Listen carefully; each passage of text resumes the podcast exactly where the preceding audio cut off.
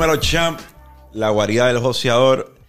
En, este, en esta ocasión me honra mucho la presencia del caballero que yo tengo aquí al frente porque cuando yo empecé a hacer contenido hace algunos tres años que fueron mis comienzos haciendo spoken word poetry, yo todavía no estaba haciendo contenido que tuviese que ver con finanzas ni, ni, ni empresarismo una de mis, uno de mis guías haciendo, sin que él lo supiera, se lo estoy diciendo ahora en cámara, sin que él lo sepa, una de mis guías en cuanto a contenido audiovisual, porque estaba documentando su jornada y yo creo que el impacto que tiene eh, Gary Vaynerchuk en él y en mí es notable en muchas de las cosas que nosotros hacemos y cómo nos movemos.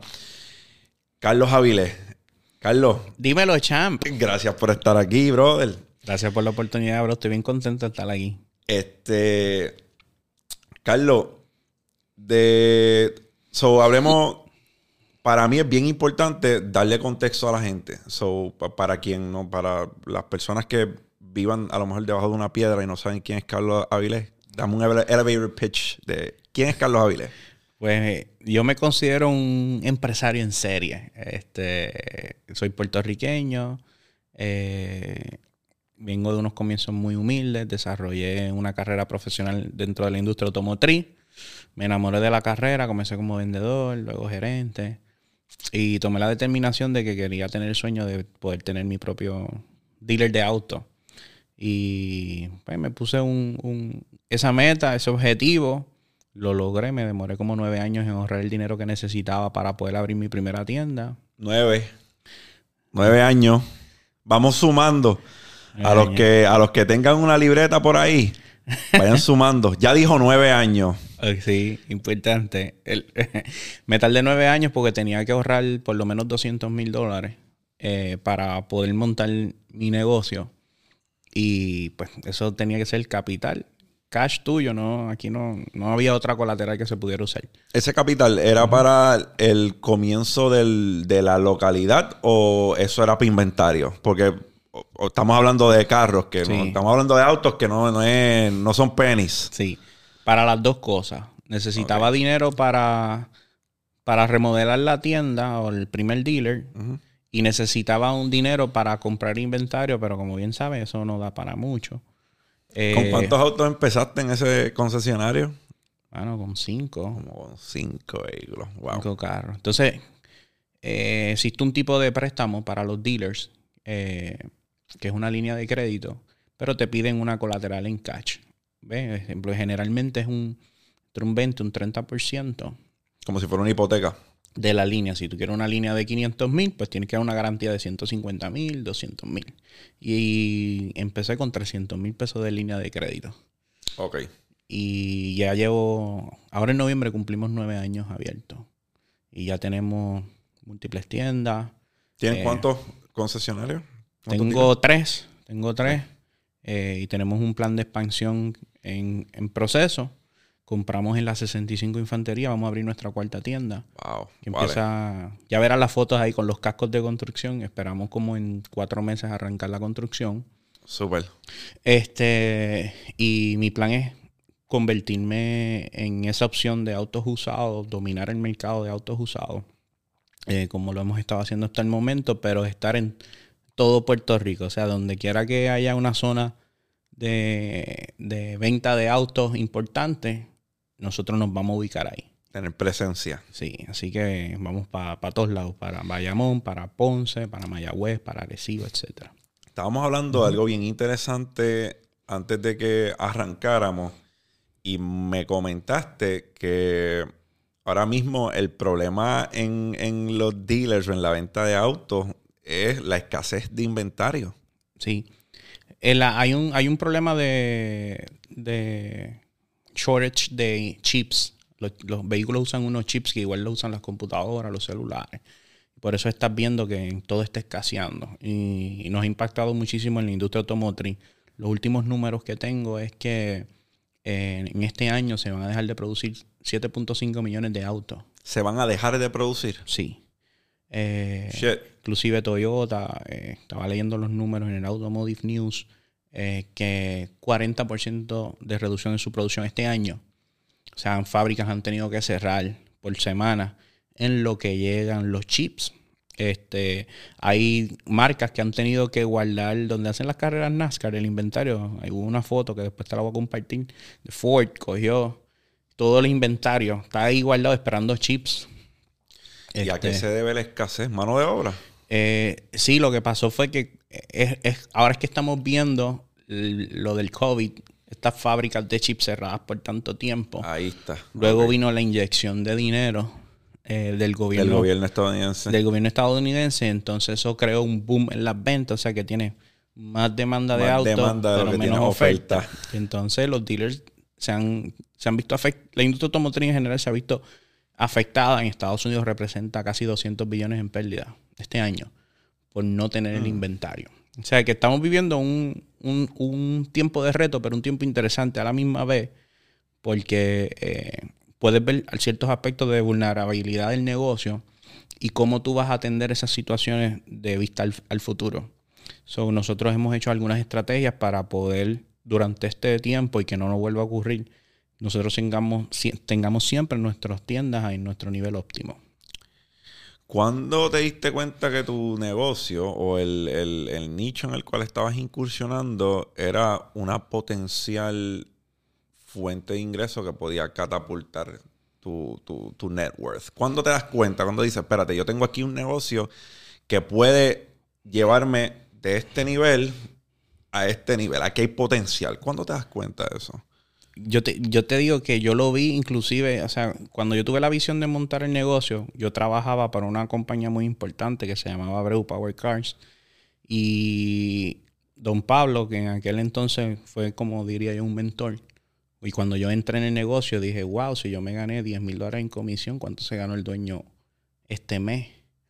Y aquí hay 40 vendedores. Entonces empecé a decir, yo empecé a sacar números y dije, wow, eh, yo podría lograr esto. Entonces, cuando entro en el negocio, eh, que empiezo a, a, ver ya de lleno, porque es un negocio lucrativo, pero tenemos unas obligaciones financieras eh, muy fuertes, empezando, por el, empezando por el gobierno. Eh, taxes, patentes, permisos, todo esto que tú conoces. pero definitivamente... aquí es una traba emprender en Puerto Rico. Bien difícil. Digo, y desconozco el resto de los lugares en, Latinoamérica, pero en Puerto Rico, y tengo que abordar Puerto Rico porque es donde vivo, donde nací, es una traba. El, emprendedor no la pasa bien. Eh, ¿Saben? Cuando, Yo me tardé siete meses en abrir mi primer tienda. y eso se debe también a burocracia en cuanto a permisología.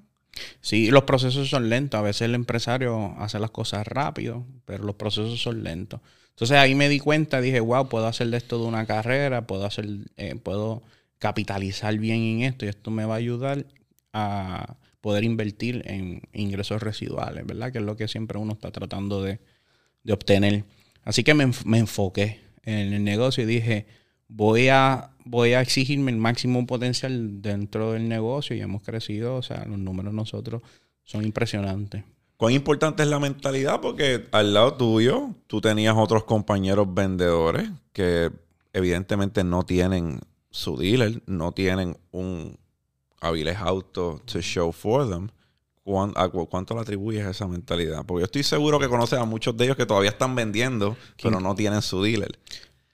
Es cierto, mano. Que no es nada malo, no estoy. Que no se malinterprete. No quiero que piensen que es que estoy diciendo que ser vendedor es malo. Simple y sencillamente eh, abordo porque sé que hay una, hay una diferencia en la mentalidad que tú ejecutaste y la mentalidad que ellos tienen hasta el día de hoy. Claro, y debe siempre haber en el ser humano un proceso de evolución. O sea, si tú no estás avanzando, te estás deteniendo. Entonces, eh, cuando la mentalidad es súper importante, establecerte metas y objetivos claros, ponerle fecha. Yo siempre pongo fecha. Si yo voy a lograr esto, oye, son cinco años, en cinco años tengo que haber logrado esto. Entonces, mi primer reto era tener la mentalidad y la disciplina de decir, hoy me dejo de, eh, por mucho tiempo yo, yo, hago un chiste, ahora yo colecciono un montón de tenis, pero por nueve años, o sea, no, existía eso, o sea, yo no me compraba un tenis caro. O sea, un tenisito para trabajar, eh, color entero, negro blanco, un essential de eso y para afuera, o sea, y trataba, y, y los uniformes del, del, trabajo, o sea, no gastaba mucho dinero porque tenía una meta bien clara. Mi meta era ahorrar 20 mil dólares al año hasta que ahorre 200 mil. O sea, porque ese era el reto, ahorrar el dinero. Entonces, tienes que tener la mentalidad, mentalidad fuerte porque empiezan, yo digo, están malas influencias. Eh, por darte ejemplo, expresiones de grupo. Ah, Carlito se gana un montón, mano. No te, no te invitas ni un almuerzo, no te invitan. Carlito, mano, cómprate un carro mejor, cómprate unos tenis, chicos, siempre estás todo tirado, etcétera. Entonces tú tienes que mantener tu enfoque. Yo dije, no, va a llegar el momento que me voy a poder comprar la tienda entera. De eso trata, y es bien que es increíble que lo menciones, porque a veces yo creo que la gente entiende o le da luz a la narrativa incorrecta. Yo no predico que usted nunca se dé un gusto. Yo sí predico que si tu mentalidad está enfocada en no retrasar la gratificación, nunca vas a poder darte el gusto de la manera que es adecuado. Porque, por ejemplo, yo tuve un Toyota Solara hasta el 2020 y era mi primer carro. Yo tuve ese carro cerca de 12 años. Y que me encanta. es un Tonka, un carro aguanta. Sí, son pero a lo que voy es que ahora tú ves el vehículo que yo manejo y tú podrás decir, ah, pues ahora sí, pero yo me tardé casi 12 años, 13 años en cambiarle ese vehículo, en que retrasé la gratificación. Que que no me chupaba un limber. Es que hay que establecer prioridades, hermano. Hay que establecer prioridades. Y, como tú bien dices, va a llegar el momento que vas a poder comprar el carro que tú anhelas, pero no te va a doler ni siquiera hacer el desembolso mensual. O sea, lo vas a hacer como pagas ahora el agua. O sea, pero tienes que esperar a que llegue ese momento. Inclusive cuando yo empecé el negocio, yo tengo nueve años ahora y yo hice un cálculo de cuáles eran mis compromisos mensuales y yo me asigné un salario dentro del negocio y le di espacio al negocio que capitalizara y se hiciera fuerte para poder que seguir expandiendo, comprar propiedades, hacer unas mejores facilidades. Si yo hubiese decidido desangrar el negocio, echándome todo el, el, dinero encima, pues tampoco hubiese logrado lo que tengo ahora, porque hay mucha gente que abre un negocio, pero de momento no pueden expandir y es que a veces sus compromisos personales superan los compromisos eh, superan los ingresos del negocio. Entonces también tienes que ver tus finanzas personales. Porque si yo vení rápido a ver un dealer y ya ah, me voy a comprar un Lambo, me voy a comprar un bote, una mansión, probablemente la podía pagar. puede. Pero, pero me iba a ver apretado. Entonces, cuando mi. A veces las personas dicen, ah, el banco no me aprueba, el banco esto, el banco no me ayuda. Para mí, el banco fue un acelerador del negocio. Pero como el banco veía que yo estaba bien capitalizado, dijo, wow, con este hombre yo voy para adelante. Pero no es lo mismo tú llegar allí y dices, ya, este hombre tiene unas deudas bestiales. Es un oximorón. Usted va a pensar qué cabrona contradicción, pero yo te explico por qué funciona de esa manera. El banco no le va a prestar dinero al que necesita. ¿Qué cojones? Así funciona. El banco solo presta dinero al que no le hace falta. Tú demuestras al banco que tú estás bien capitalizado, que tienes buen crédito, que haces buen manejo de, de tus finanzas y el banco, hay, ok, con la persona que yo más discrepo en el mundo de las finanzas personales se llama Dave Ramsey. Entiendo. Comparto su comparto ¿Alguna cosa? Comparto parte de su filosofía. No es que descarto todo porque él tiene mucha. Ahí sí hay deuda que es cáncer yo, no estoy diciendo que no. Claro. Eh, pero para mí, Dave Ramsey es bueno hasta el baby step número 7. Después de ahí, bótalo. Y pues cógete a Carlos Avilés o cógete al que tú quieras. Pero él relaciona toda la deuda como negativa. No y, eso y, y, eso no es cierto, digo, desde mi punto de vista. Te voy a dar un ejemplo. Tú vas a abrir un negocio y tienes un dinero ahorrado y necesitas desarrollar esta idea de negocio y necesitas eh, apoyo de capital. Necesitas una inyección para poder lograrlo. pues tú tienes varias opciones. Una, una opción es el banco. Otra opción es traer un inversionista capitalista. Cuando yo iba a abrir mi negocio, aunque yo tenía el dinero, me hacía falta un poco más. Y yo tuve dos opciones. Un inversionista capitalista, pero ¿qué pasa? El inversionista capitalista generalmente pone el dinero, no trabaja el negocio, pero recibe un retorno bien grande. So, cuando yo saqué los números, yo decía, yo prefiero pagar un interés al banco para que me dé el capital que yo necesito que pagar un 30, un 40% a un, a un inversionista capitalista. Además de que traer un inversionista a la mesa no es siempre tan sencillo como pinta. Me explico. A mí como inversionista, a mí, a mí, a mí, a mí, a mí, tú me vas a hablar de proyecciones de un negocio emergente. Para mí eso es mierda. Porque un negocio emergente no hay nada en papel. Tú me puedes. las proyecciones, el papel aguanta todo lo que tú le escribes. Ahora Carlos Avilés me dice, el año pasado yo vendí tanto en mi concesionario, a mí me falta tanto de capital. Yo, yo le voy a dar ese capital porque ya nosotros estamos partiendo con data que existe. Exactamente diferente. Mi nivel de riesgo es, más mucho más bajo. Soy yo como inversionista, a ti negocio emergente que me estás escuchando, que traes una oportunidad de negocio a un potencial inversionista no pienses que el inversionista va a poner el capital que tú estás pidiendo por una fracción pequeña del equity porque ese inversionista entiende su riesgo. Claro. Y lo otro es que desde la perspectiva del que emprende, yo, yo también soy inversionista de negocio. Y de hecho siempre estoy abierto a escuchar nuevas oportunidades de inversión. Pero, como bien tú dices, eh, hay tipos de inversión, ejemplo, yo si voy a traer un inversionista, no, no solamente puede traerme a la mesa capital.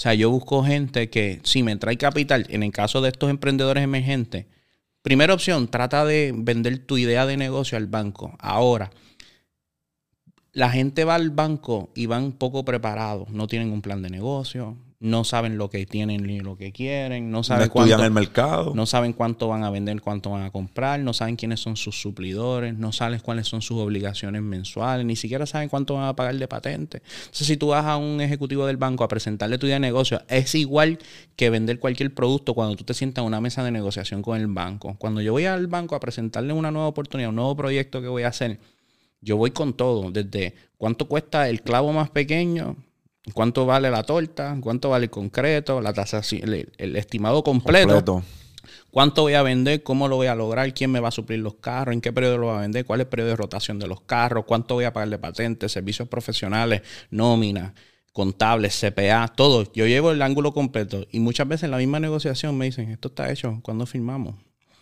Ahora, si tú traes un inversionista, trata siempre llevar la idea al banco, porque te va a costar menos que un potencial inversionista capitalista, que está muy bien. Ahora, si tú eres un emprendedor emergente y tú necesitas capital y el banco por alguna razón no cualifica, fuiste, no te fue bien, no te lo aprueban, no tienes buen crédito, por darte un ejemplo, y necesitas la inyección, busca un inversionista capitalista que no solo añada capital, que sea un buen estratega de negocio, que pueda aportar al proceso de desarrollo del negocio. O sea, siempre trata de buscar ese extra. No es lo mismo quizás, pueden haber dos personas, eh, ejemplo, puede haber otra persona al igual que yo que tienen un millón de pesos para invertir en tu negocio. Pero ¿qué trae esta persona a la mesa y qué trae Carlos Avilá a la mesa? Por darte un ejemplo. Ah, Carlos, mira, ha desarrollado múltiples negocios, sabe desarrollar equipos de venta, tiene una infraestructura que sabe cómo bregar con la contabilidad, las finanzas, las obligaciones del gobierno, entre otras cosas. O sea, que no es solamente el dinero, porque muchas veces la persona solamente tiene dinero, pero no tiene más nada.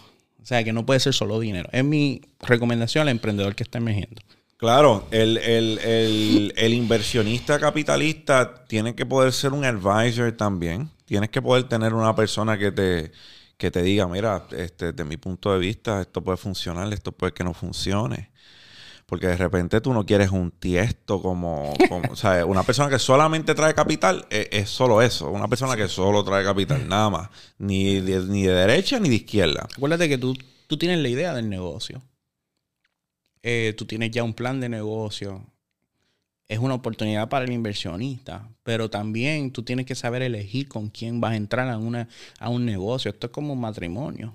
Mira qué sencillo es esto. Yo le y mira, esto no es planeado, esto no esto no está y él me va a dar su respuesta honesta. Ya. Si a Carlos Avilés fulano le presenta un negocio y Carlos entiende su nivel de riesgo. Carlos teniendo el capital prefiere presentárselo al banco para que le preste o Carlos utiliza de su capital. Depende del nivel de riesgo. Si el nivel de riesgo es alto. Lo presento al banco. Mire, eh, y esto lo utilizo más esto lo utilizo más poniendo cuando las, cuando las personas me preguntan, por ejemplo, de bienes raíces. Bienes raíces. Cuando yo hablo de bienes raíces, a mí me gusta ver bienes raíces. Mi portfolio de bienes raíces también lo analizo en base al riesgo. Me explico.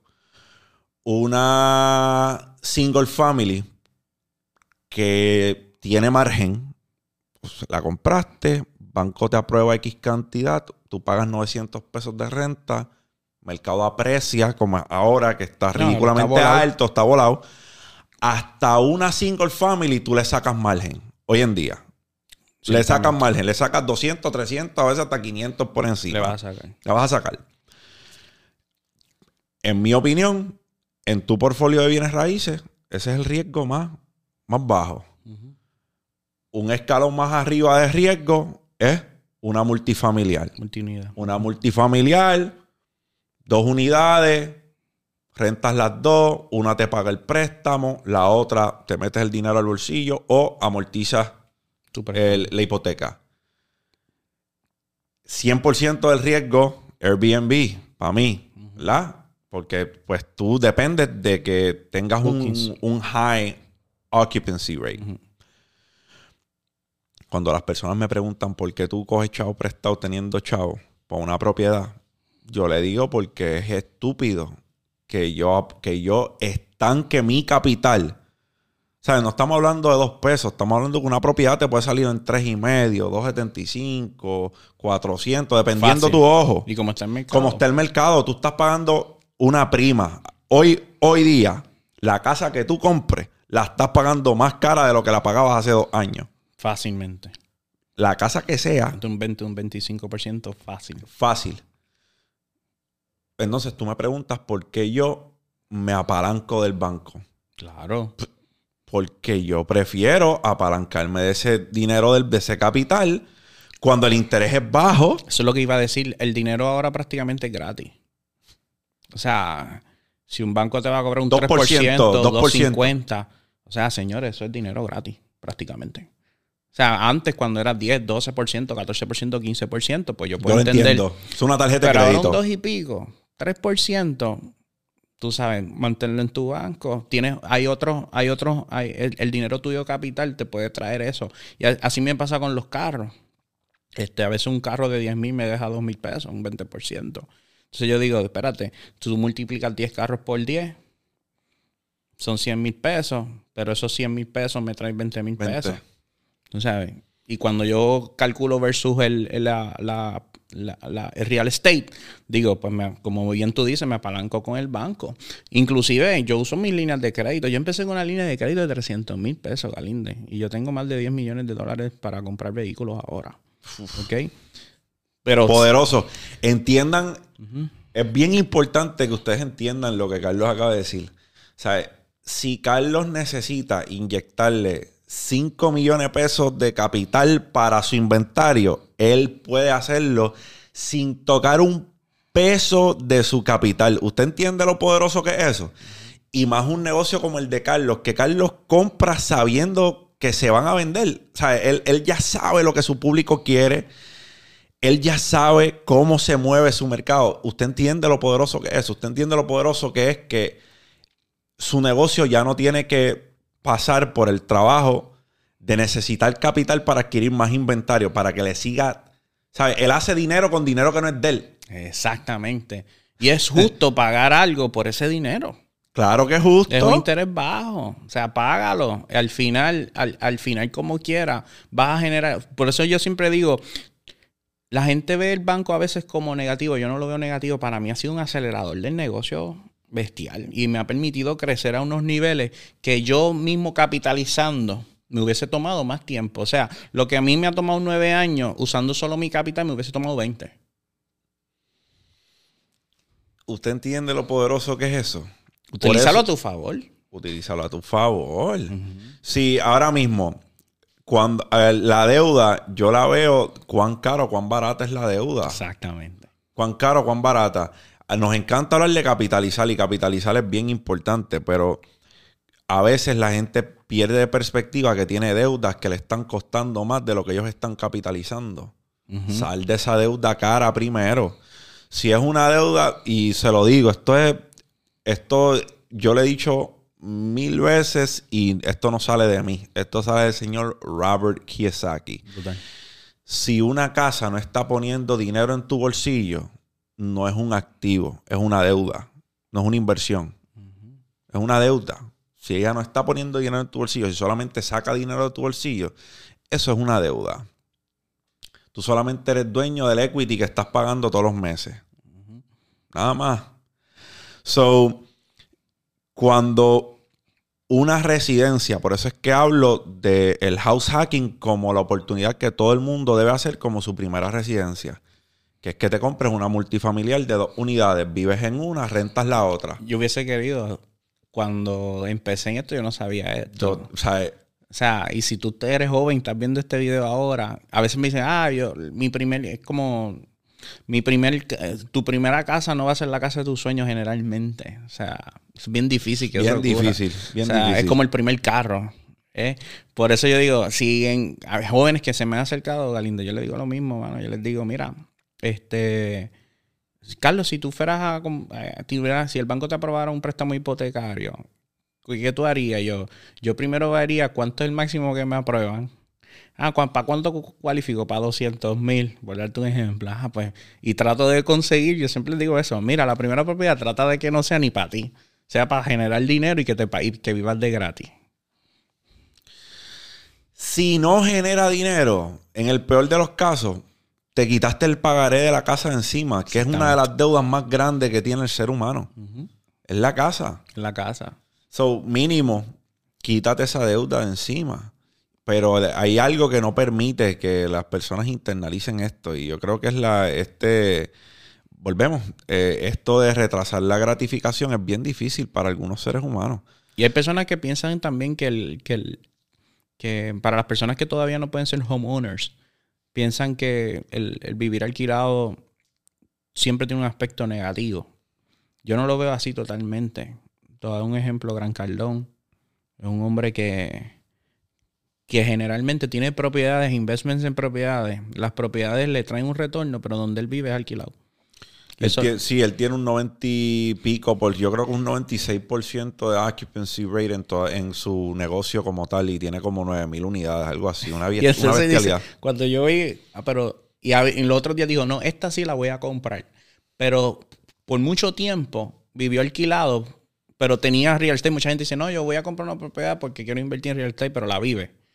Pero él tiene una mentalidad de que él invierte donde no vive y alquila donde vive. Y yo me quedé como que, wow. Y después cuando lo entendí mejor, y es que yo soy un hombre de negocio y yo quiero tener la libertad de poder moverme. Si en un año quiero estar en California, estoy en California. Si un año quiero estar en, en, Florida, estoy en Florida. No malentiendan el, si, el, cuando yo digo que si una propiedad no pone dinero en tu bolsillo, eh, eh, es, una, es una deuda con que no puedas vivir alquilado. Ese no es el mensaje. Porque también veo al alquiler de una casa como un activo. Porque en cualquier momento tú mandas para el carajo al landlord. Y la paz mental no que trae no tener que tener esa deuda. Mira, y cada día veo más, mientras más joven la generación, te voy a dar un ejemplo. Los celulares. Ahora tú eres un lease y todo cada dos años lo cambia. No tienes ese attachment a, pagar un, ese celular y comprarlo con tu dinero. No, lo pagas poco a poco un lease y todos los años llega uno nuevo, lo cambio. Se está viendo también ese mismo modelo en los autos. Estamos viendo que cada vez la gente está cambiando el ownership por servicio de transportación. Y en la industria en ese se está un poquito transformando. Hay gente que quiere ser dueño de su carro, pero las generaciones más jóvenes eh, están prefiriendo, ah, mira, yo no quiero que me tires crédito. Este es el modelo de negocio que está resurgiendo ahora. No quiero crédito. Eh, no le tiran crédito a la persona. No lo, no lo atacha a su crédito. Hace un compromiso de 6 meses, 12 meses, 3 meses. Y dicen, voy a pagar 500 pesos, eso incluye el seguro y todo, ¿no? El mantenimiento está incluido. Y a los 12 meses vengo y te cambio el carro y me llevo otro. ¿Eso es un modelo que se está trabajando aquí en Puerto Rico? No, en Puerto Rico hay, algo, por, hay algo por ahí que va a pasar en el dealer del futuro. Pero no ha pasado. Pero no ha pasado. Pero es un modelo de negocio. Es un subscription-based service. O sea, como pagar Netflix, pero para carro. O la gente... Van a romper. Y te lo digo porque, te, oye... Dealer del futuro. te lo digo porque... Mira, ahora mismo, yo que soy una persona que cuando lo analizo, yo, digo, ah, lo y, te, tú conoces de este negocio, yo no conozco de este negocio. Yo lo que sé del negocio de, de autos es que pues, el, carro me lleva y me trae. Pero no me gusta, y lo digo de antemano, en específico los carros europeos, no me gusta la depreciación de los carros europeos. El carro europeo tú lo compras y eso a las millas. Depreció una tonga, chavo. ¿Ya sabes por qué, verdad? ¿Ah? Explícale al que no sabe. En, Puerto Rico la depreciación de los europeos, de los autos de lujo, es más acelerada que los autos normales porque el impuesto que nosotros tenemos al traer el carro a la isla en ocasiones llega hasta un 34%. Uf. So, cuando tú sacas el carro nuevo, si el carro costaba precio MSRP en Estados Unidos 100 mil, pues a ti te va a costar 134. Entonces, ¿qué pasa? Es como, es un, es un tax. Entonces, el carro no, no aguanta ese hefty tag del tax. O sea, por eso en Estados Unidos los carros siempre están más equitativos al balance porque el tax de ellos es el, el tax de venta del Estado, que es entre un 7 y un 9. No, muchacho. O sea que nosotros, nosotros pagamos tanto tax que por eso es que muchas veces los carros de lujo, la depreciación es más acelerada. No porque el carro devalúe tanto, porque si el carro tuviese costado 100 mil y no hubiese pagado tax, ponle el 109, quizás se equiparara mejor ese balance de deuda con el valor del carro actual. Pero el impuesto en Puerto Rico es tan y tan y tan alto estamos hablando, de ejemplo, un coro, ya te paga 3 o 4 mil pesos. Eh, y entonces el carro podía costarte 22, pero te vale 26. Entonces el año que viene tú debes 24 y el carro vale 20 y tú dices, ya, hermano, que muchos chavos perdí. Bueno, lo que pasa es que el tax es del gobierno, no es culpa del carro. De repente nosotros analizamos, eh, nosotros analizamos un modelo como el que eh, ¿verdad? Tú presentas y el que el que no le gusta el cantazo de la depreciación, por ejemplo, en un vehículo europeo que es tuyo, papi, que si lo vas a vender, la, te chupaste la depreciación porque la vas a, te van a pagar menos por el vehículo. Es la realidad le interesará mucho un modelo como ese que tú acabas de, explicar a mí, a cualquiera que esté, que ve el auto como un activo, ¿verdad? Que ve el auto como algo que, que, que, que en algún momento venderás o algún momento tendrás un retorno de vuelta. Eso le va a, esto, eso le va a parecer bastante atractivo. Bastante atractivo. Claro, sí. Es un game changer. So. Hay, un par de estados que ya han lanzado campañas eh, y el modelo de negocio va bien. Eh, y a la gente le gusta, mano, porque es eso, no strings, eh, no strings attached. O sea, llego, donde filmo, me llevé el carro, te veo el año que viene, al otro año me llevo otro. Me llevo otro. ¿Y eso va a variar desde carros nuevos hasta carros usados o se debe más con carros usados? ¿Cómo se está haciendo, se está viendo más en carros bien modernos. Este, porque la gente, pues, como tiene, paga un poquito más de lo que pagaría eh, por mensualmente por ser dueño del carro porque está sin seguro, el mantenimiento, etcétera, eh, la gente pues prefiere un carro moderno. lo más moderno posible. Claro, no van a andar con un limón o... Sí, sí. Pero eso es bueno, así que hay, ver en este canal la gente que dice de eso, ¿verdad? Claro, sí, comenten, comenten si les interesaría, si estarían yendo... Bueno, ya, ya, ya me está haciendo Nortisul. Nortisul. Sí, significa que sí, yo, yo entiendo, yo entiendo que tienes, un, tienes un modelo ahí bien interesante y creo que no sé cómo se comportaría aquí en Puerto Rico, pero estoy casi seguro que va a ser un palo. Porque... Te contaré. ¿Ah? Te contaré, José. Sí, me vas a contar. Nos tenemos que sentar de nuevo, anyway. Sí. Este, mira, Carlos, y entre...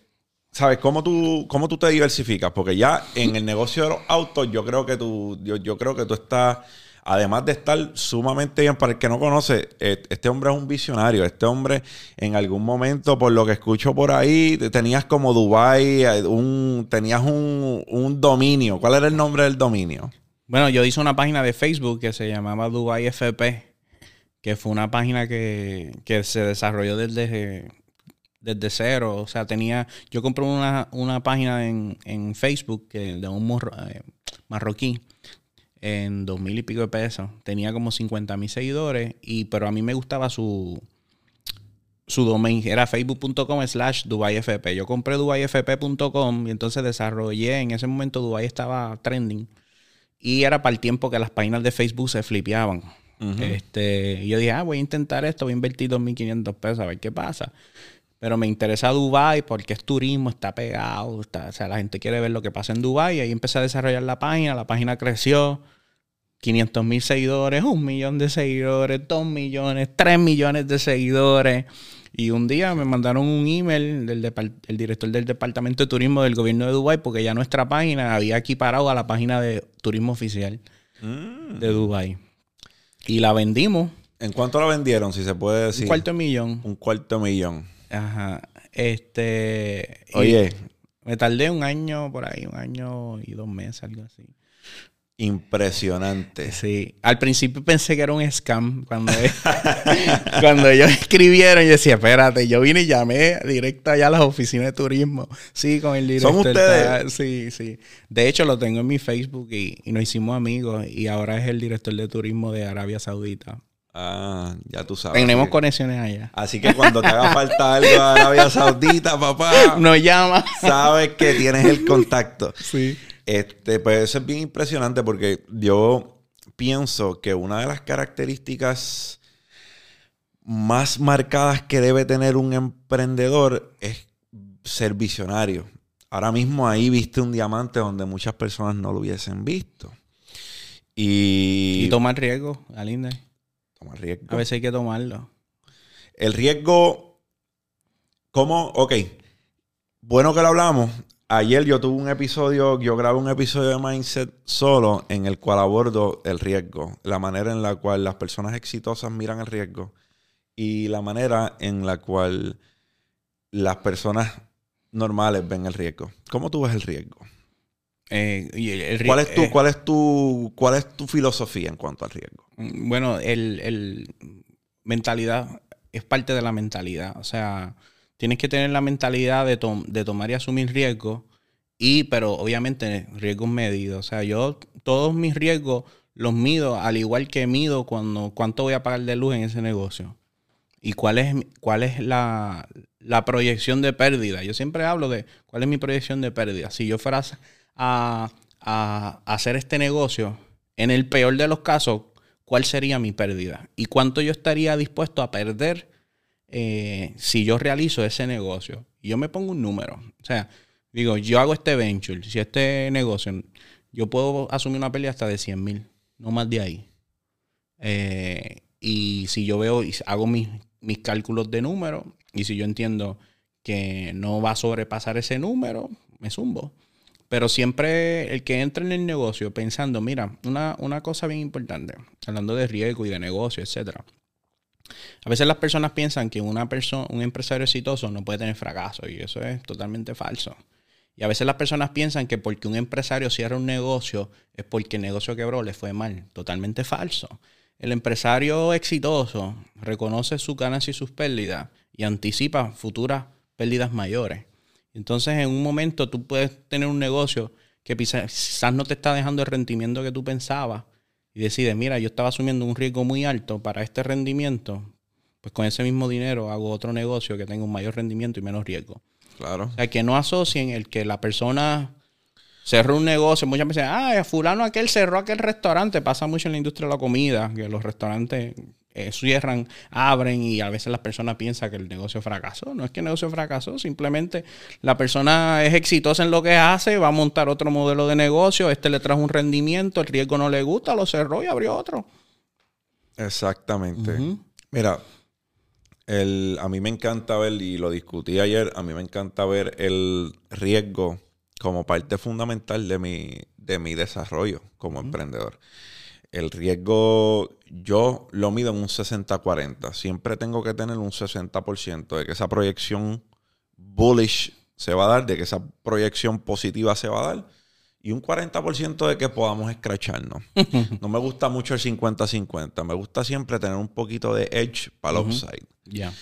Entonces, yo le estaba diciendo a los muchachos ayer en esa conversación que yo veo yo veo el dinero, el capital, yo lo veo como fichas en una, eh, ¿sabes? Son, son mis fichas de la vida. Yo, yo constantemente estoy rotando esas fichas hasta que una de las fichas sea a mi favor.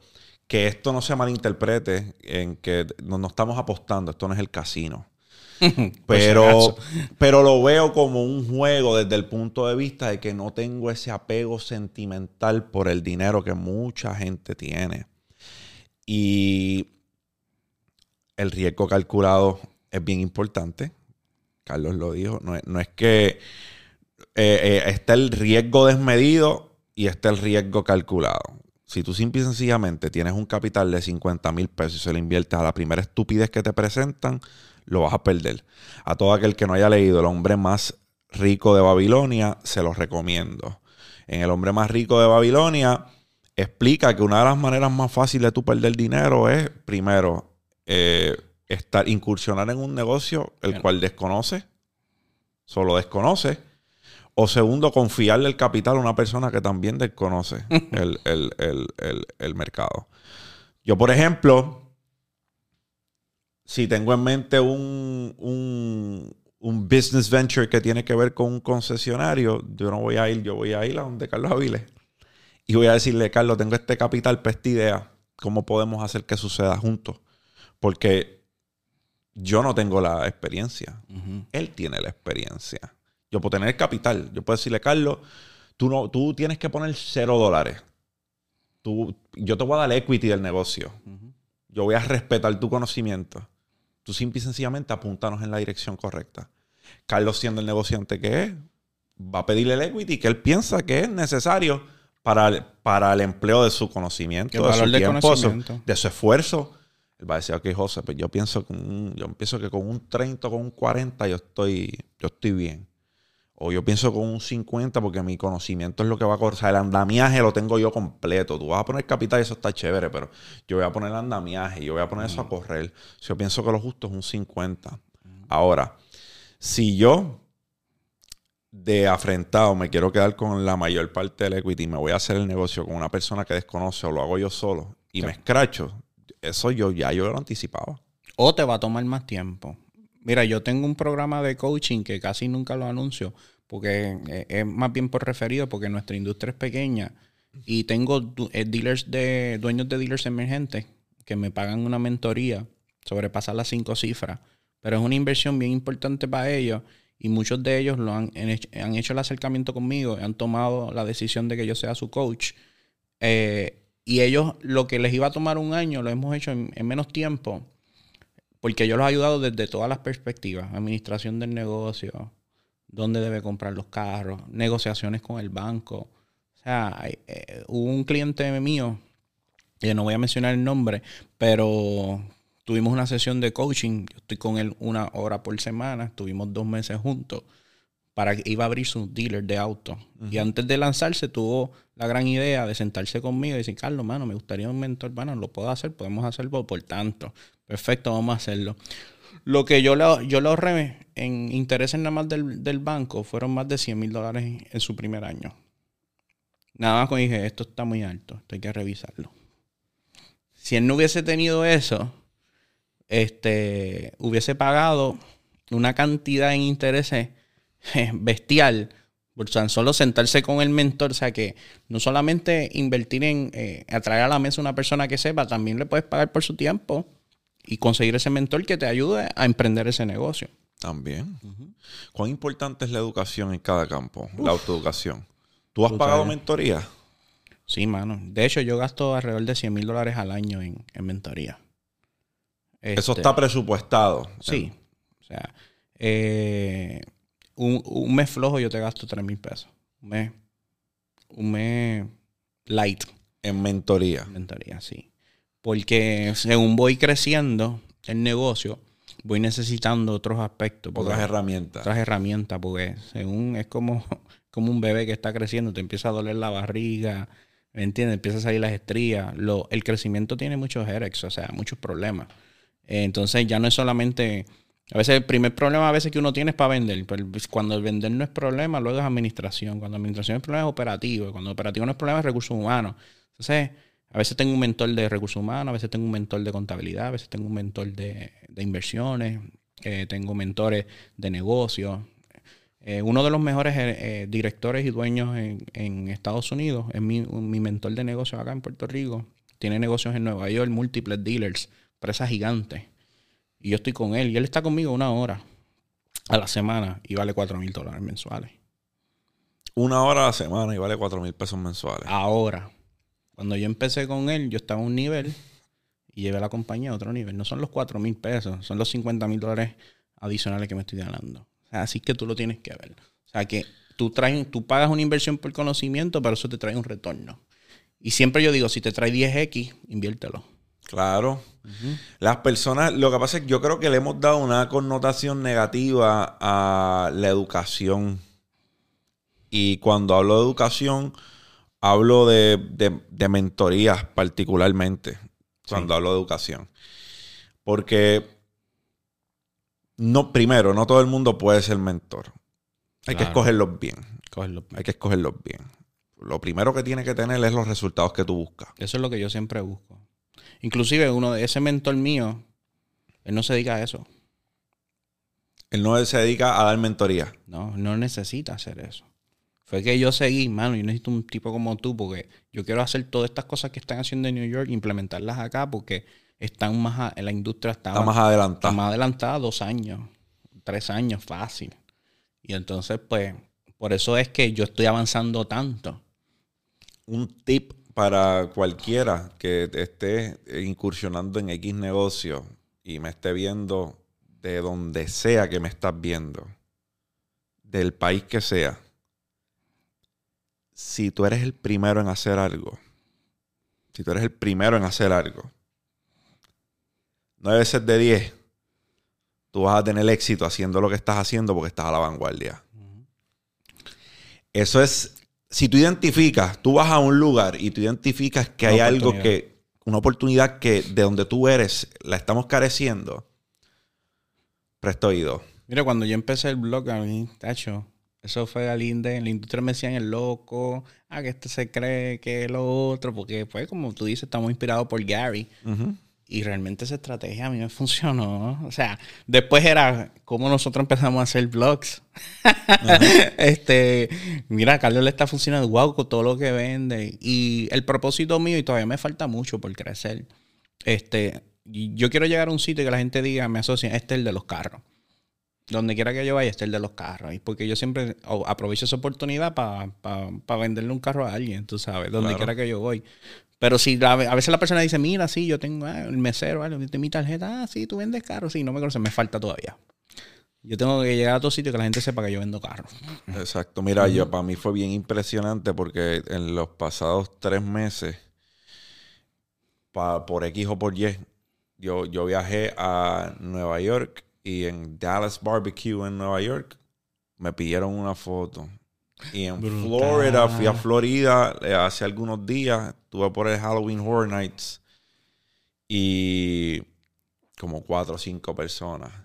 y yo digo, es bien poderoso lo que hacen estas redes sociales, porque a mí eso no me... no, no es algo, no es- realmente diciéndotelo acá entre no es algo que me emociona eh, desde el punto de vista de que yo no hago esto por eso. Yo hago esto más bien para darle herramientas a la gente. El impacto. Pero es un, eh, ¿verdad? Es un, es, es un resultado de lo que nosotros hacemos. Hasta- cierto punto eh, eh, nos van a ver y nos van a identificar en los lugares. Pero el impacto que tú tienes en las personas, lo estábamos hablando fuera de cámara y yo he hablado con varias personas en tu industria que aunque tú, aunque no te lo digan, porque eso es otra pendeja. yo, ah, mira, de la mentalidad que yo quiero apartarnos como sociedad, y cuando hablo sociedad, hablo de Puerto Rico, es de la, de, de- de la mentalidad o la cultura de que no podemos respetar a alguien que incursione o en lo mismo que nosotros incursionamos, o mira, tú, tú tienes que ser competitivo hasta cierto punto. Ser competitivo es parte de nuestra naturaleza como seres humanos. Eso no está mal. Seguro. Ahora, querer pisotear a la gente, querer Son hablar mal de la gente, son dos cosas diferentes. Entonces, ¿por qué yo no puedo decirle a Carlos en cámara que, él, que, que lo que él estaba haciendo influyó en lo que yo estoy haciendo? ¿Y por qué yo no puedo hacer eso? Porque yo no puedo conocerlo y decirle en algún momento tú fuiste inspiración. ¿Qué tiene, qué tiene de malo? ¿Qué tiene de diferente? Que tú puedas aceptar que una persona que a lo mejor hace lo mismo que tú haces, o mira, Carlos es inversionista en una academia de, de- de divisas, de, de- divisas eh, en el intercambio foráneo y de, y de criptodivisas también. Y estamos aquí. Y estamos aquí. Y respeto su disciplina como emprendedor. Respeto su joseo. Respeto la manera en la que es un visionario. Y, José. y yo lo que quiero es ver que, sus que todas las empresas que él tenga sean exitosas. Pero entonces, ¿por qué, tenemos, ¿por qué debemos tener una mentalidad distinta? Yo siempre digo que tú trates de alar el negocio de otra persona al suelo, no vale vale el tuyo. Jamás. Jamás. Yo no conozco tu industria, yo no sé cuán tóxica sea, pero yo, hay muchas industrias tóxicas y entre ellas te voy a hablar y lo digo sin que me Sí. quede nada por dentro en la educación de en la educación de forex, en la educación de cripto, en la educación Bien. de la bolsa es bien tóxico, es bien polarizante. Nosotros nos dimos cuenta de eso cuando entramos en el, en el mercado. O sea, fue un hate por todos lados. O sea, una cosa bien dura. Nos tomó un tiempo que la gente entendiera que queríamos hacer algo bueno y que estábamos haciendo las cosas bien. Eh, pero sí, eh, es, sumamente eh, tóxica. Es como, no hay, no, necesita avanzar un poco más en términos de, eh, no estoy generalizando, pero hay- hace falta un poco más de ética en ciertos aspectos dentro de esta industria de la educación. de la educación. Sí, porque es como que mucha falta de respeto y eso. Pero estamos avanzando. Yo creo que según la gente ha ido avanzando, están saliendo gente como tú, como nosotros, que, que están haciendo las cosas bien. Porque también había un estigma negativo asociado al negocio por quizás por, Personas que hicieron cosas que por no manzanas podridas. Vamos a hablar claro, por gente que no están haciendo las cosas bien. Y igual, igual me pasó en el negocio de los carros. Había un estigma negativo asociado al negocio de autos usados. Porque el negocio de autos usados, antes cualquiera compraba cualquier carro chocado, remendado, lo repintaba y lo vendía. Te vendí un limón. Te vendí un limón, pero eso cambió. Yo dije, no, yo voy a cambiar ese- esa, esa manera de pensar. Y poco a poco eh, fui cambiando la mentalidad del consumidor. Y me tomó un tiempo. Bueno, llevo nueve años. ¿Cómo le va a tu hermana? Ha hecho brutal, hermano. Ajá. Estoy súper orgulloso de mi hermana. Ha hecho un trabajo espectacular, una dura en el e-commerce. Para, para todos los que estén viendo esto, eh, ¿verdad? Un soft plug, Verónica Vilés, una, una caballota en, en todo lo que tiene que ver all things e-commerce. Esta es una educadora muy, pero Brutal. muy, pero muy talentosa en el, en, en el campo de- de- del comercio digital. Tiendas de Shopify, you name it cuando yo comienzo en el 2018, 2000 2017, perdóname, fines de 2017, a hacer Amazon FBA, que es uno de mis tantos fracasos, eh, Verónica eh, estaba bien, pero bien, pero bien, bien sólida en lo que era e-commerce. Eso fue contenido que consumí por mucho tiempo de- de comercio digital. Hoy por hoy, ella tiene sus tiendas de e-commerce y está educando personas, ¿cierto? También. Sí, hace las dos cosas. Tiene tienda, eh, hace lo, su negocio principal también obviamente la educación. Tiene miles de, cli- de- de estudiantes ya. Qué bueno. Este, y también creo que hace algunas, algunas tiendas eh, cuando las personas Cuando lo- las personas las piden. Sí. Súper. Así que, Verónica, mucho éxito en, en lo que estás haciendo. Y pienso que, pienso que es elemental. Mira, usted que está viendo esto, usted a lo mejor piensa que usted no puede enseñar nada, que usted no tiene. Y eso es falso. Hay muchas personas dispuestas a pagar por la cantidad de conocimiento que usted tiene. Claro está, que, que ese conocimiento esté ahí, ¿sabes? El Que tú lo tengas. que lo tengas, que tengas el conocimiento, no es que le vendas una guayaba a la gente. Pero probablemente tú tienes años en X industria, tú eres un contable respetado y Claro, claro. pues, tú piensas que no puedes enseñar contabilidad. Tú, tú- a, lo, hay muy- a lo mejor hay personas que mueren por tu mentoría. Sí. Dependiendo de la base de clientes que tú tengas. Y estudia tu industria. ¿sabes? Tú- si tú eres una persona que sobresale en esa industria, probablemente tú puedes enseñar. Y hay muchas, lo que pasa también como lo de las redes sociales que están mencionando. Ahora todo el mundo un coach empresarial. O sea, a mí me han hecho acercamientos para darme coaching a mí y, y- y- yo pues hago mi background check, tú sabes. Claro. Digo, pero muchas veces sí, tú nunca has hecho un negocio. O sea, es difícil.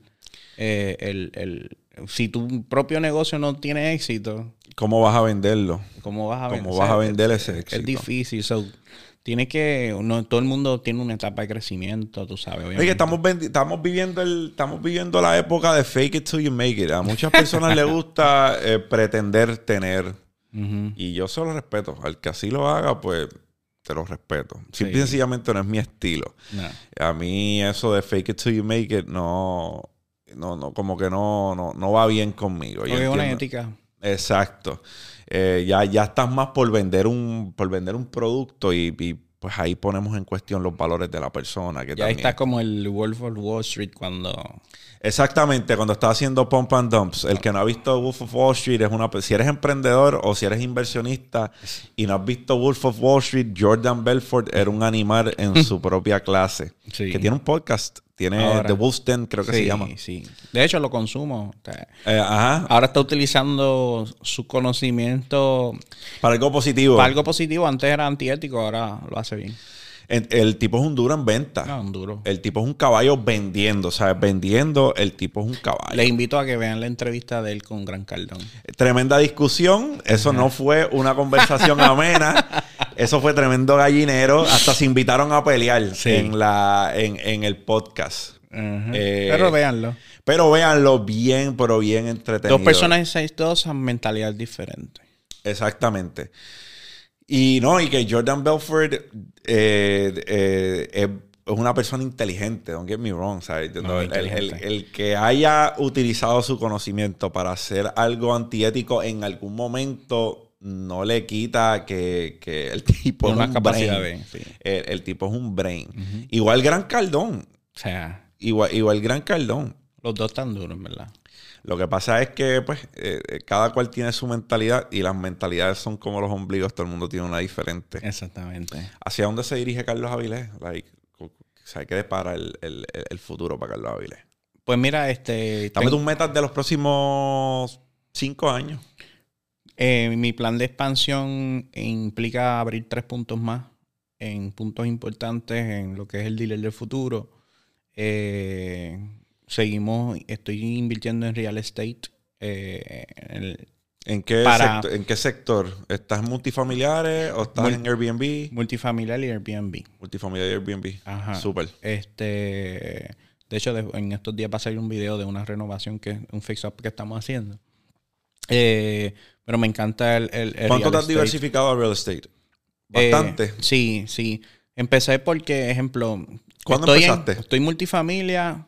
Yo empecé como tres años después que, que empecé el dealer. Ah, pues empezaste bastante. Llevo como seis años. Hay algunas propiedades que las he vendido.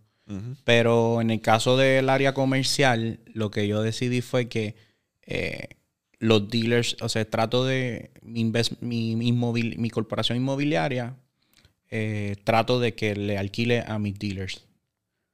O sea, que tengo. Perfecto. O sea, que tengo Eres dueño del real estate y simple y sencillamente. algo parecido como la película de Founders y Sí, McDonald's. y Exactamente. Para los que. Ok. McDonald's, Starbucks, Subway, todas tienen algo en común y es que son dueños de la tierra en la cual ellos levantan Son real estate un negocio. O sea, su, su fuerte, usted pensará que los millones de McDonald's vienen mayormente de la venta de hamburgers. Eso es falso. El de la renta de los. de la renta de los locales. Yo estoy ahora mismo incursionando en un new business venture. Estamos abriendo tres restaurantes en la Ponce de León. Mariao, Taquicardia y Pizarra. Allá voy. Te esperamos allí. y entonces nuestra visión, eh, ¿verdad? Todos los que estamos en, en- en- en el negocio, somos, somos cuatro socios en el negocio, tenemos la misma visión y es que nosotros no debemos ser dueños de un restaurante que no seamos dueños del pedazo de tierra en el cual estamos ubicados y que los negocios nos paguen Renta. renta. Bien pensado. Porque No necesitan un quinto socio. Lo hablamos, lo hablamos offline, Carlos, lo hablamos offline. Este, pero, pero cuando tú empiezas a pensar así, outside of the box, ahí es que, ahí es que tus negocios empiezan a ser una, una economía Circular. exacto. El dinero se queda dentro del, del negocio. Tú te estás pagando renta a ti mismo. Claro, vaya, quizás llega un momento que es un negocio que tú estás probando y quizás vas a alquilar el espacio, pero si yo siempre te digo, oye, si puedes alquilar con opción a compra, o sea, ve pensando si, si lo puedes comprar. Ahora, pues ya yo siempre, ahora mi, mi modelo de negocio es, si no compro, pues no, no monto, o sea, tengo que comprar. Y, y ese es mi, el punto que busqué ahora en, en, en Bayamón, que es el próximo después de la 65, o sea, eh, tengo que comprar. El de la 65 lo compraste también. ya es mío, sí. Súper. Eh, Esta es la mentalidad que usted tiene que tener. Esta Sí. es la mentalidad. ¿Sabe? Él, él, él está Y vuelve yendo- lo mismo. Y vuelve lo mismo. No, no, no todos están saldos. O sea, usa el banco para comprarlo. Claro, no, no, no. Apaláncate. No estamos hablando. No, O sea, no, es que tienen que comprarlo no estamos cash. hablando de que deje el bastagazo de O sea, una. Damos el pronto y lo financiamos. y eh, Pero como quiera, cuando tú comparas los números de renta versus lo que paga la hipoteca, vamos a suponer quizá la hipoteca es 5 mil, pero el negocio aguanta 10 mil de renta, como quiera le gana. Claro, claro que sí. No, y ahí decides tú cuánto te pagas tú de renta.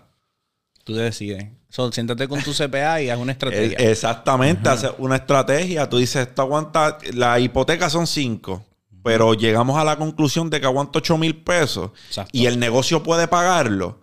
Pues vamos. Como quiera alguien te va a cobrar 8 en otro lado. Es profit para ti. Sí. Es profit para ti porque estás saldando, estás saldando la hipoteca y te estás echando algo al bolsillo. Así hay que pensar. Y además de, además de bienes raíces, que ya, ya dijiste que, que- eh, que es un sector en el cual te estás Pues eh, Desarrollando. soy un early investor en la marca Cruz, que es una marca Moda, Sí. duro, ropa. de ropa. Este, Salud. eh, Luis Pantoja es un joven diseñador con muchísimo talento.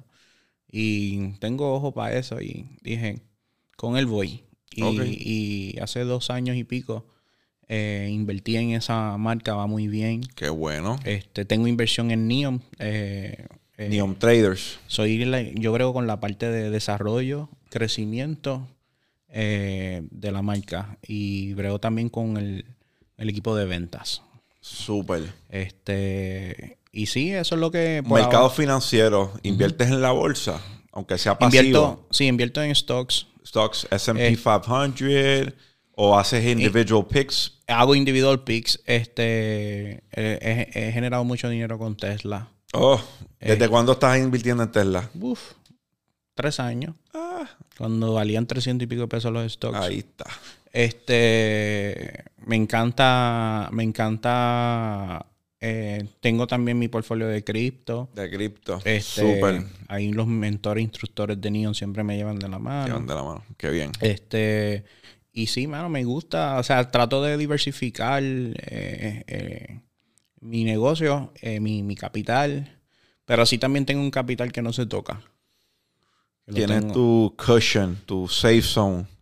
que lo tengo ahí y, y por si surge alguna oportunidad y siempre saco una reserva todos los meses y lo meto ahí. Muy bien. Entonces, ¿tienes algún sector que no has abordado en mente? De que tú dices, coño, me gustaría estar, como por ejemplo, yo siempre soñé con tener un restaurante. Desde, desde pibe yo decía, Quiero tenerlo. yo en algún momento quiero, quiero tener un restaurante. Yo no sabía si iba a ser una cafetería, yo no sabía qué diablo iba a hacer. Sí. Pero ahora que veo la luz al fin del túnel y digo, voy a tener mi, mi no voy a tener uno, voy a tener tres. Ajá. Digo, pues, di- digo, ya es un, ya es un sector que Cumplí. cumplí y él seguirá expandiéndose. Perfecto. Bienes raíces lo mismo, empecé bien temprano, porque siempre quise. En el stock market yo arranco cuando tenía 21 años porque hace 9 no existía. No existía Robinhood, Sí, sí. no existía Nada. Finance, solo para mí, yo solo conocía de E-Trade y yo tenía que tener 21 años, pero yo estaba interesado desde los 16. De Qué empezar, brutal. de empezar a invertir en la bolsa, desde los 16 yo quería. So, mi primera inversión fueron cinco acciones de Walmart cuando tuve 21 años. Después de ahí, por ahí seguí. Eh, desde los 21 años, ahora tengo 30. O sea, hace 9 años fue mi primera inversión en la bolsa. Eh, ¿Tienes algún sector que dices, coño, no he, no he mirado para allá, pero me interesa? Fuera de los carros, fuera de, los- de los mercados financieros. Siempre- ya tienes ropa, ya Mira, tienes... Aunque tú no lo creas, siempre he tenido una idea este, y no la descarto. Y es tener una aerolínea para transportar. De eso, Altus me hizo el otro día un avión que decía Vilés. No sé si lo Ajá, claro que lo vi. Lo tengo ahí en mi mood board de cosas por hacer. Y dije, yo quisiera tener una aerolínea. Una aerolínea. Ajá, y transportar gente.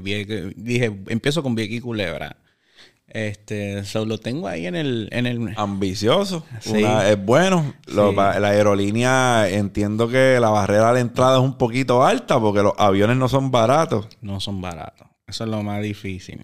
Pero Este, empiezas con uno y por ahí sigue. Pero, Así ¿sabes es que qué? empiezan las cosas. Yo no sé cuándo fuiste la última vez que fuiste a Vieques Culebra en avión. Cuando yo vi esos aviones, digo, esto no puede ser muy caro.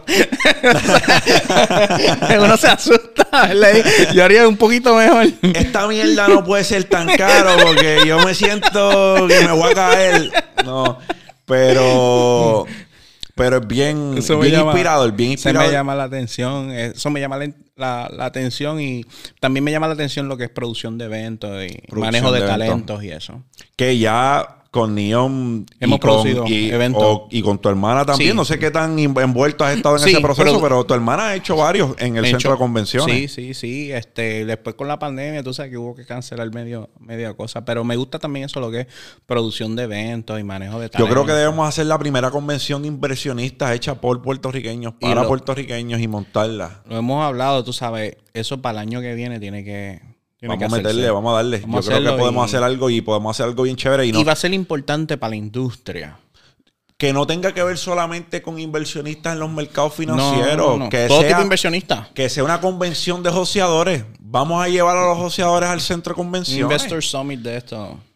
Vamos a hacerlo. A Cuenta, todo- cuenta conmigo. De Vamos. hecho, tengo. Hice un par de contactos y todos están on board. Vamos a hacerlo. Yo pienso que debemos darle un espacio a las personas donde ellos puedan conocer individuos like-minded que quieran hablar de las mismas cosas que ellos quieren hablar, hacer contacto, fraternizar, porque este podcast para mí, yo lo he dicho anteriormente y lo repito, esto para mí es una, es una oportunidad de crecimiento. Yo crezco de todas y cada una de las conversaciones que yo tengo aquí. No, y me encanta y te felicito, de verdad. Gracias. Y lo más que lo, lo más grande que yo me puedo llevar de, de- de una conversación con quien sea que se siente en esa silla no es dinero, no es ningún negocio, es la relación que nosotros podemos desarrollar. Porque las relaciones, they either make you or break you. Las relaciones te pueden llevar lejos, como mismo Claro. te pueden cerrar puertas. Es igual que a veces la gente piensa que el dinero lo soluciona todo.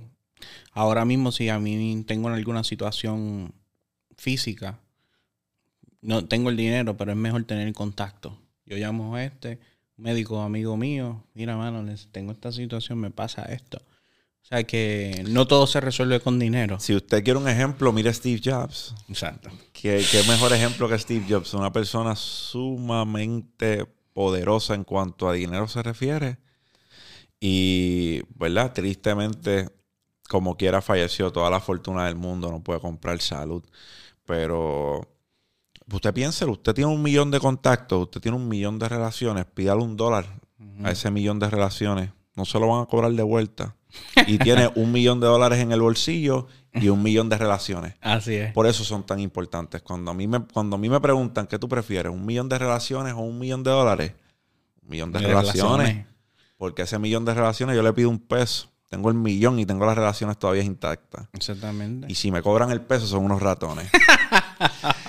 Pero, Carlos, de verdad que ha sido una conversación sumamente enriquecedora. Me llevo mucho crecimiento de, esta conversación. Y te auguro el mayor de los éxitos con Neon, con el dealer del futuro. Pronto nos sentamos a hablar del dealer del futuro con Midas, con, con, con y el equipo. Sí. Y, pero de verdad, de verdad, súper contento, contento, un honor que estés aquí con nosotros. Gracias, hermano. So, mi gente, la guarida del joseador, dímelo champ. Aquí, si este contenido es algo que te agrada, añadió algún tipo de valor a tu vida, dale like, subscribe. Venimos con contenido nuevo de lunes a viernes en este canal en diferentes áreas. Así que hasta la próxima. Champ out.